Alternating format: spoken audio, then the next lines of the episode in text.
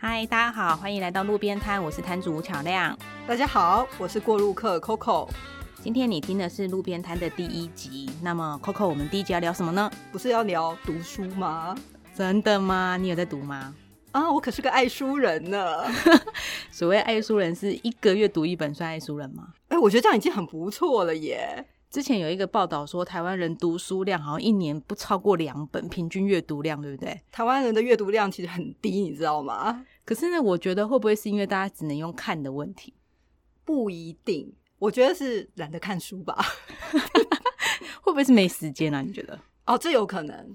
因为我觉得现在有很多的线上媒体，然后不管是影音类型的，或者是电子书，或者是 YouTube，或者是我们现在正在录的这个，很多获取知识的管道。大家如果继续读书的话，是不是有点无趣啊？其实我某部分赞同，但是某部分也不是那么赞同。怎么说？其实我觉得，我们的确现在获取知识的来源非常非常的多，不论是网络啊，甚至广播。哎，现在还有人听广播吗？有，你不要这样得罪广播主持人。好了好了，就是，但是呢，我觉得读书这件事情，可能当你静下心来，想要好好的阅读，不论是小说。还是知识型的工具书啊这一类的，有书本在旁边辅佐你。第一个，它知识来源起码经过编辑们的，还有作家们的呃努力的钻研跟写作，总是经过打磨过的东西，会比好像只是你随随手在那个网络上查的，会比较有点可信度。然后加上书籍，我觉得起码经过编辑啊、包装啊，它整个知识的传递的完整性。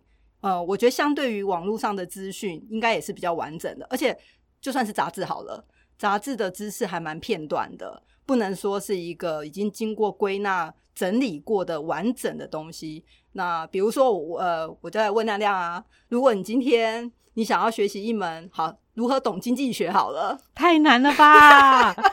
我要是可以懂经济学的话。可是现在不就很多书都是说啊，第一次让你看懂经济学啊，或是小学生都可以懂的经济学这一类的书吗？对啊，现在有很多这种。对啊，可是如果你上网络找。你觉得你要懂经济学，你要查多少？不是，我觉得重点是我就算上网查，我都不晓得要怎么查起。我总不能写如何读懂经济学这种字，然后它就会出现很多本书，我就会去买书。其实就会导流到，还是会去找书，一本书可以比较完整的讲给我听，这样子，我觉得是比较正确的一个系统性的学习方式。是啊，所以我觉得读书是好处。但是为什么台湾人这么不爱读书呢？我也不是很懂，这是不是应该要跟某些身份的人反映一下？谁呢？文化部要不要多赞助一下？哎，那你自己平常获取知识的管道是什么？呃，一个是看书，然后还有听 podcast。真的，你喜欢听谁？很多哎。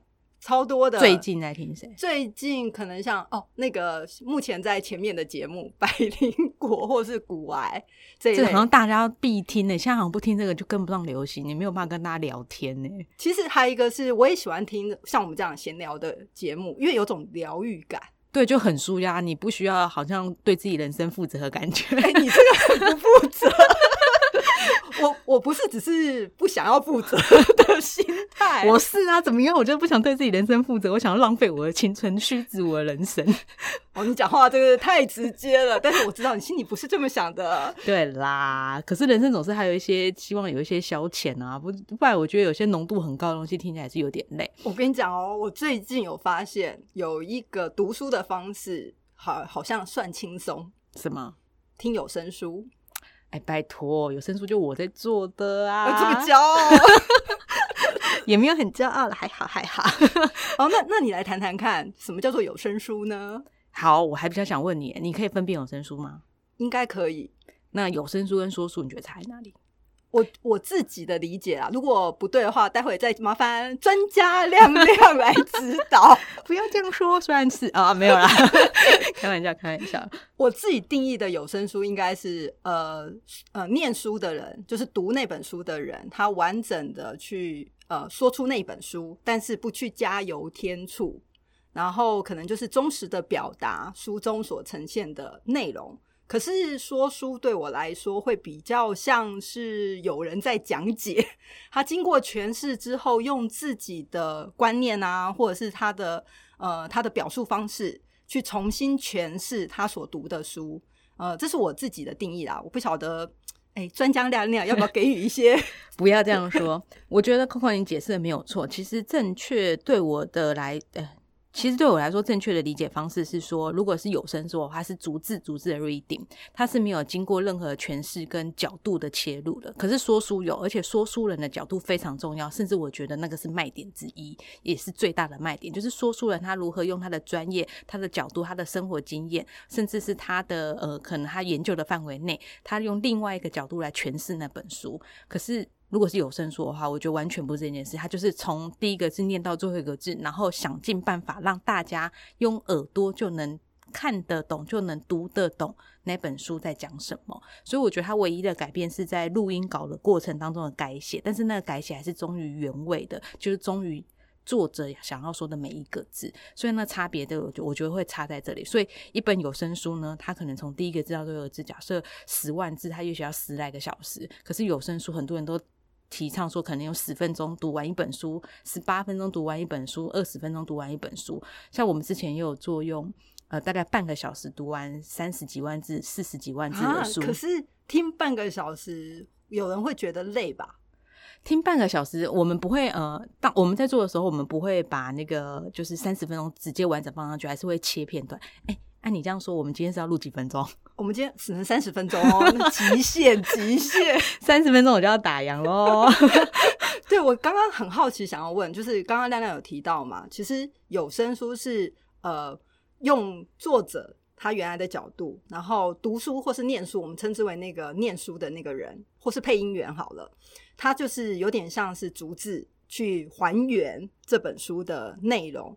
但是我有时候听过有一些有声书，它是会有那种音效背景音，那也是 OK 的吗？哎，其实我呃，台湾在这一块其实没有那么明确的定义，可是，在欧美啊，还有日韩这一块，其实他们已经有非常非常明确的定义了。在 reading 这一块，刚刚就是所谓配音员、朗读员这一块，他逐字念稿，不加任何音乐。这个是叫做有声书，可是你只要加上音乐，比方说什么达达的马蹄声，你就咯咯咯咯咯配上这种配音，然后还有什么开门声砰一声，然后脚步声种，你配上这些音乐，然后或者是有男女生来合演，或是可能有多个角色，有个巫婆声音什么的，这些加入，其实在欧美版权里面，它叫做广播剧，那跟有声书是不一样的，甚至连版权金都是天差地别的哦。所以如果加了这些音效之后，它可能就是更贵。对，贵很多，因为它可能偏向是呃影音那一块，可能偏向是所谓的电视电影那一块的影音圈的发展。可是如果你还是有声说话，还是比较偏向是文化啊、出版啊、书籍这一块的发展，所以它在这一块的授权金会差很多。怎怎么听起来好像出版业比较廉价？不是，是我们希望可以透过这样比较呃普罗大众的方式来做推广。哦，因为知识无价嘛，对对对，一般人都要能够没有没有那种隔阂的能够。接触我们转的好硬哦，不是？你看，如果广播剧，我可能可以中间有一些字录，或者是我一些广告时段，有声书，哪能听到一半突然给你来一个，哎，什么什么牙刷，什么牙膏，你不觉得这样很奇怪吗？所以不可能嘛？所以有声书它其实是完全就是一个文化产品，你就是把它当一本书，它只是是有声的，然后从透过你的耳朵接收的知识这样子。可是这样子，我我很好奇的问，就是如果有声书是不能呃，比如说连配乐，男女。呃，不能讲和声呐，就是男女对谈这样种也不算的话，是不是都是要同一个人念到底？基本上呢，会比较希望是这样。然后很多国外的版权也都是这样规定的。可是如果以站在台湾来说，假设今天是一个原创作者，他今天就是一个我。我本人写的，你怎么爽念怎么爽念啊？你想要找十百个、几百个人来念，我也不在意啊。因为那个版权在我身上嘛。假设我今天是著作权人，所以这其实完全看就是有有权利那一方他怎么规定。可是以如果假设我们现在是做欧美的小说或者欧美的科普书，不管啦，只要是国外版权的话，我们都要在做之前要明定。那一般来说的规定就是一个人。念完一本，对，一个人另外一本。那如果那个人如果可以变身的话，是另外一件事。但是基本上也有规定，不能变得太过分。也就是说呢，不能演吗？今天配音员如果技巧太好，演到国外觉得说，哎，你该不会找三个人来演吧？我们还要跟他解释说，没有，这是同一个人。可是人家就是厉害呀，对，人家就是厉害。可是其实我们之前。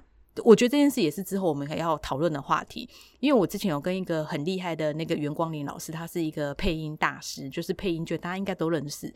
他就有讲到说，其实所谓的变声不是怪腔怪调，不是说一个男生就嗡嗡嗡，一个女生就嘤嘤嘤那种莺莺燕燕声音，并不是那样。他觉得所谓的真正的厉害的配音员是用他一个人的嘴巴，可是讲出剧中一个几个重要角色不同的口气，可是你不是变声音，你是。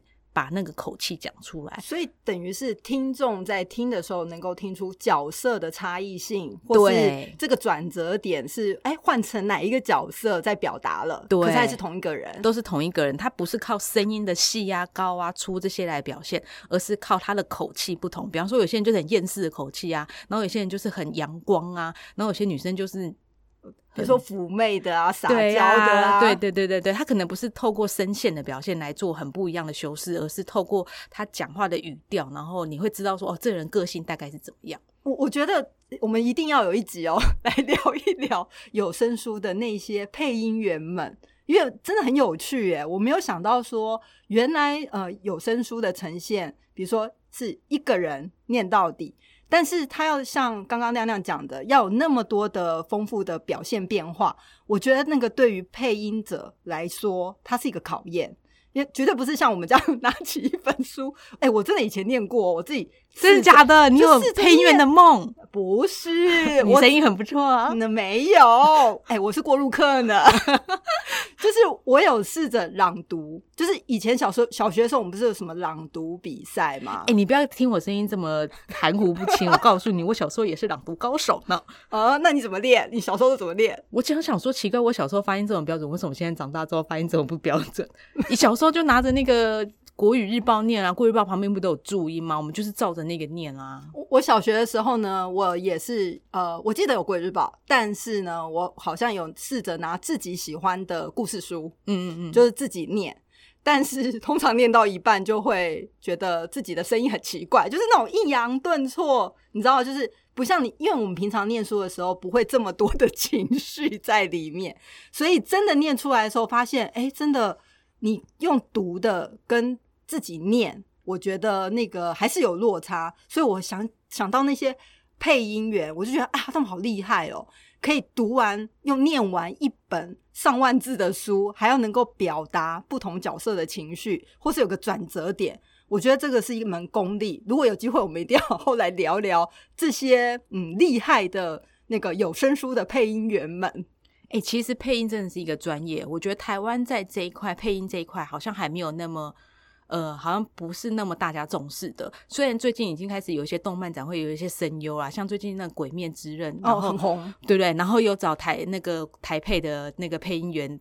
上台，对对。然后我觉得虽然正反两极的声音呐，可是我觉得不管怎样，我我都很看好这件事情，因为我觉得只要大家有重视到有这个角色，然后有这样的声音，就代表台湾配音圈是有在发展的。我我觉得这是好事，因为因为其实我们刚刚提到的有声书嘛，那我觉得。有声书有几个条件，我个人呐，又我身为一个爱读书的人，是爱读书的 Coco，就是我对书还是有一些选择的标准嘛。其实我觉得有声书对于很多读者来讲，他们在听有声书的时候，我相信每个读者第一个他不希望他听了有声书就听到他睡着，所以我觉得那个配音员的表现就是一个重点。然后再就是，我也很好奇，什么样题材都可以做成有声书吗？哎，我跟你讲这一题啊，我们想好久。我当时啊，介绍一下，我从大概二零一九年年底的时候开始做有声书，然后到现在大概做了二十几本。所以一开始的时候，在制作有声书的时候，第一题我们就是开始面临选题这个困扰，因为嗯，可能待过出版界的人都知道，就是出版界各种。就是有出小说的啊，有出生活类的、健康类，还有刚刚提到的呃经济类的啊，或者是什么商管类的，不管很多很多很多啊，反正世界上各种书都有嘛，哈，对还有 A 书啊，哈，A 书 A 书有声书，嗯，应该很有市场哦，会不会已经有很多了？呃，对哦。好，那在选题这一块呢，我觉我自己觉得，当时我我觉得做了二十几本下来，对我来说最好的应该是有呃，可能你用听就能听得懂，我觉得是一个很大的前提。比方说讲健康类的，好了，它里面可能一堆表格告诉你什么什么营养素干嘛干嘛的，对，很复杂耶。对，然后什么吉卡配什么果，哇，你你那个怎么念成有声书啊？啊，我就光是想，我都想说，难不成是比如说作者讲说胡萝卜。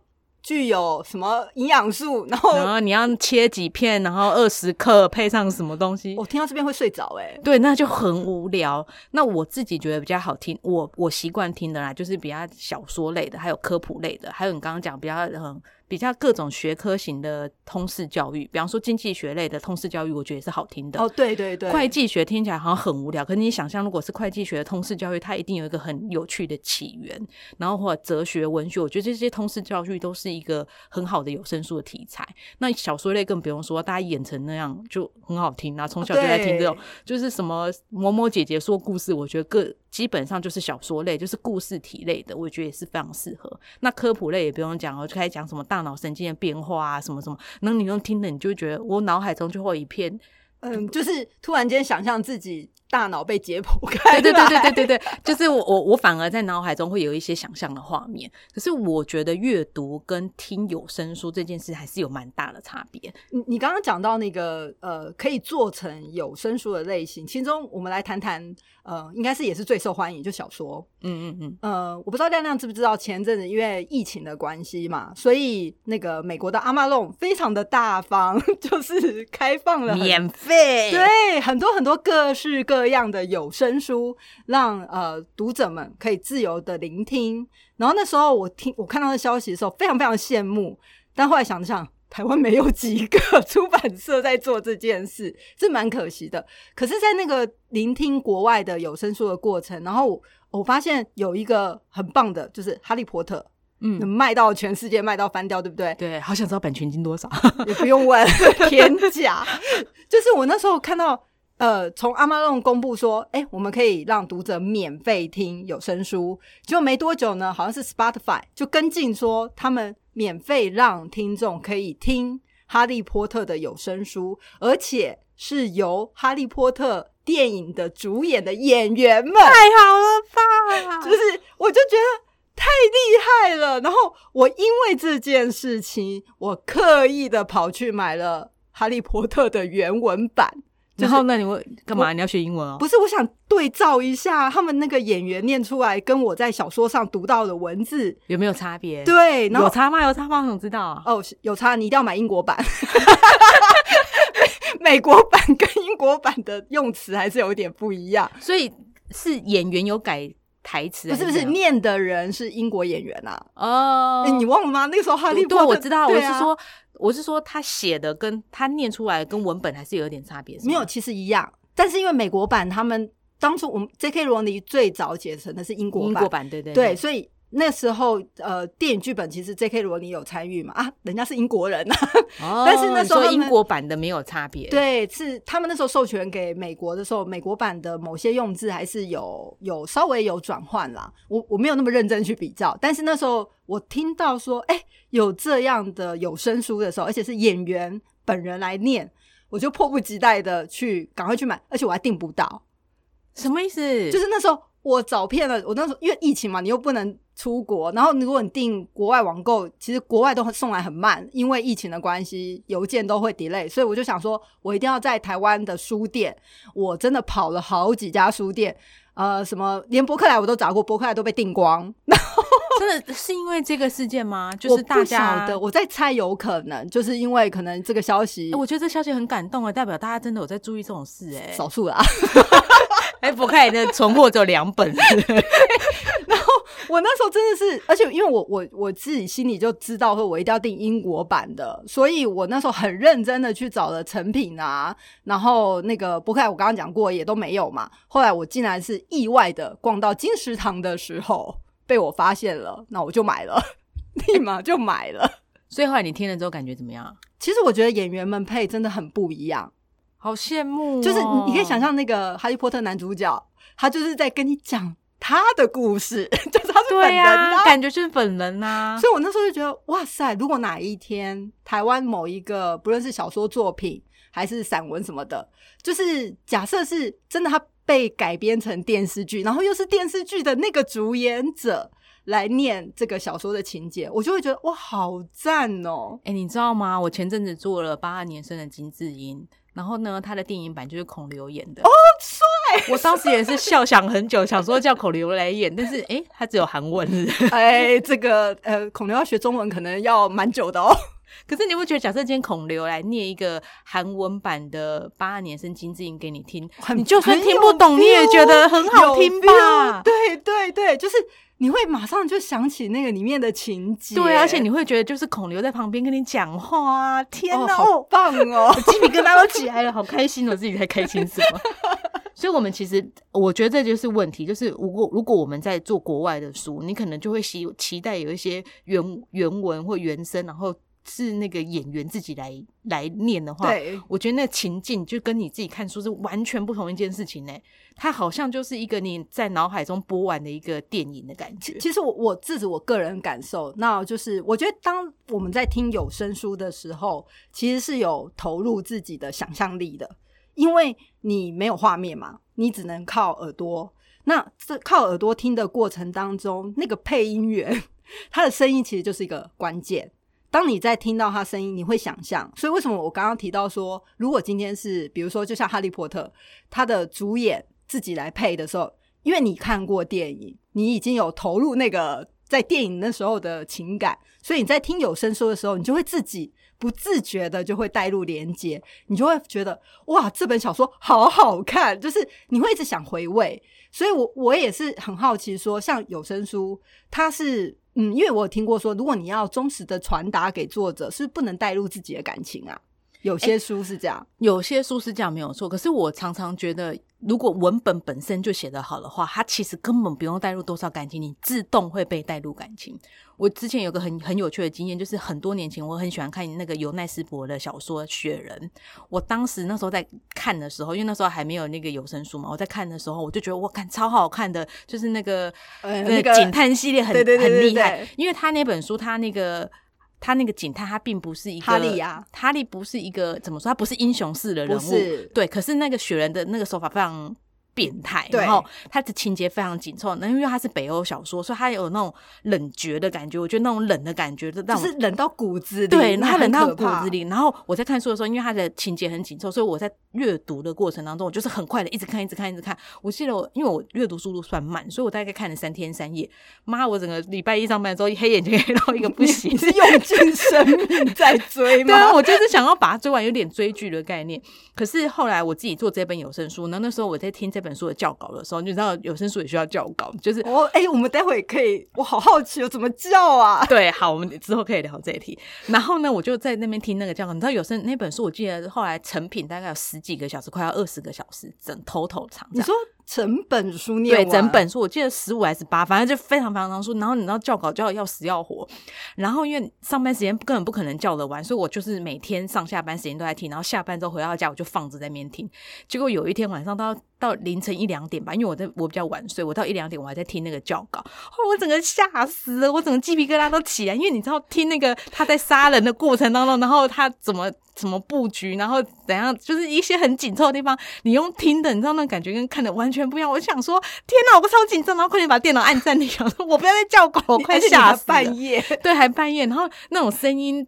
在你脑，他其实只是出教，就是他根本没有录任何的配乐。可是光他在那边念的时候，他就开始讲说哈利波特怎样怎样怎样，然后谁？你说拿起了一把，对，然后你知道你你自己在阅读小说的时候，你会很快的翻过去，因为你很想要快点追剧嘛，所以你会自己跳两行两行在跳着看，跳着看，对不对？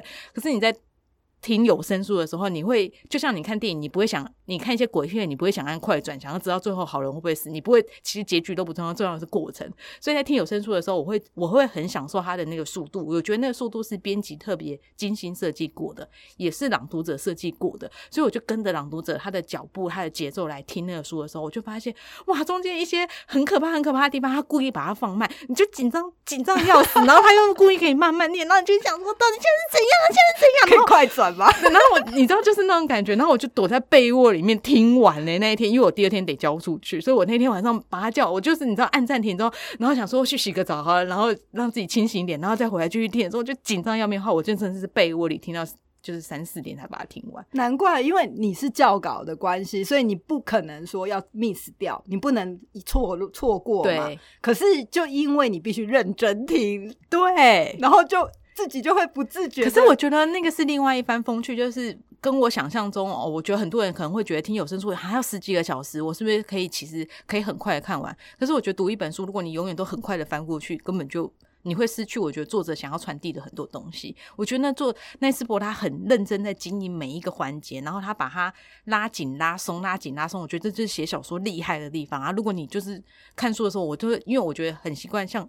啊，像 Coco 你呢，比较喜欢看书的人，是不是就很容易这样跳过去？可是我觉得听有声书，你在听的时候，你就会觉得哇，就是你根本跳不过去的时候，你会很认真的听完这所有的情节安排的时候，你就会觉得那个是看另外一个电影的感觉。其实，其实我觉得这跟文字有点不同的感觉。有声书它是用听的，所以我刚刚讲到说，哎，听的你要自己产生那个画面。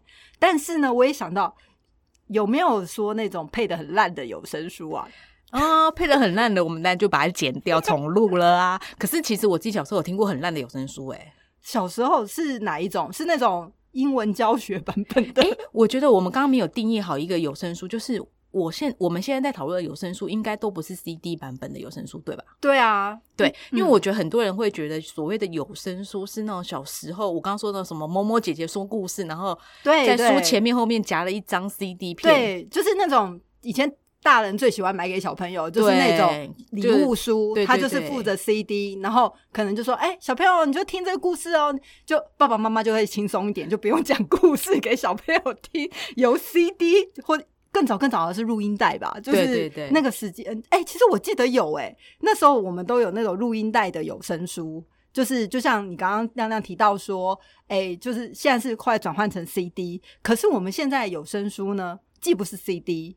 也当然也不可能是录音带喽。现在有声书好像都是在所谓的平台上面，网络平台上面直接听，对吗？对，我们我觉得我们接下来可能接下来未来可能会讨论很多次有声书。我们现在说的所有有声书都是在平台上购买的。那它有分两种，现在不管是国内还国外，其实都有分两种，一个是订阅制。那就是大家很像很很知道嘛，不管你是讲 KK Bus 或者 Spotify，就是你一个月付多少钱，然后你可以无限听书，或是你一个月付多少钱，然后你可以听三十本任选，类似像这种，这叫订阅制。然后另外一种就像我们买一版一般的书，然后只是那个书它可能会下载到你的载体里面，但是你不真的拥有那本书，就是不会有一天有一个邮差寄一本书到你家，不会，就是你在付费然后订阅下载的时候，那本书就在你的载体里面，不管你的载体是什么啦，一般现在都是用。手机嘛，因为现在手机比较普遍嘛，一般连手机跟那个耳机都是可以直接连线，所以一般比较普遍是耳机嘛，不不不，手机啊，对不起。对啊，但但是你刚刚比喻就让我想，像电子书，电子书也是你不会真正拥有一本实体的，但是它也是直接你购买之后下载到你的载体，那载体可能是平板，可能是电脑，也可能是你的手机。那所以有声书以现在来看，呃。一般人是很轻易的可以从网络上购得吗？很轻易啊，你就加入会员啊。可是我为什么台湾？待会能不能介绍一下台湾到底有哪些地方可以买有声书？哎，怎么会这样子？好，告诉大家，现在在博客来啊、读册啊、Readmoo，然后或者是哪里啊？还有像比方说一刻精选啊、辩路文化啊，然后还有。